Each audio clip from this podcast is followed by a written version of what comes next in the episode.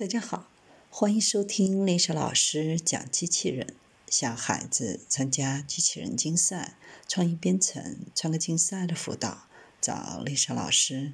欢迎添加微信号幺五三五三五九二零六八，或搜索钉钉群三五三二八四三。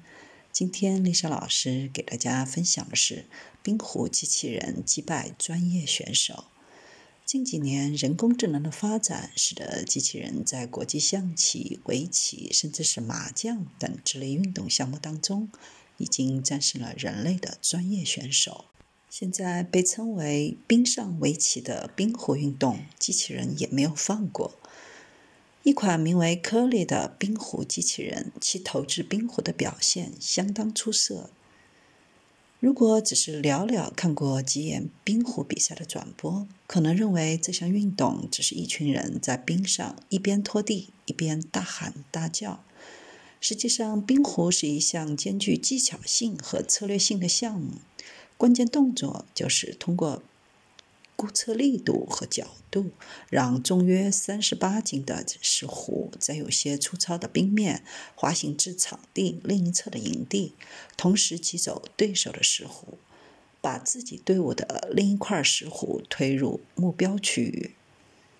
来自首尔高丽大学和柏林工业大学的研究人员设计了颗粒，以此测试人工智能系统与高度不稳定的真实世界场景之间的交互。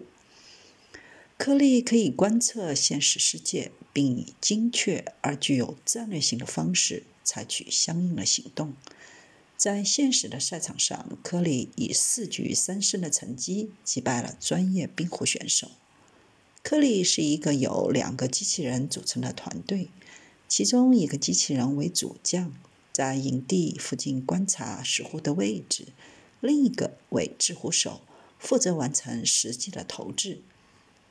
目前还没有第三个、第四个机器人来充当扫冰员，负责在移动的石壶间扫冰。但毫无疑问，这一幕在未来也不难实现。颗粒的人工智能系统完全是在计算机游戏中训练而成。这些游戏对石虎和冰面进行了模拟，训练效果的好坏取决于模拟的准确性。事实证明，这种训练的效果非常好，以至于颗粒能够适应不断变化的冰况。在每局游戏开始前，颗粒都有把握，只需投壶一次就能了解冰面的光滑程度等情况。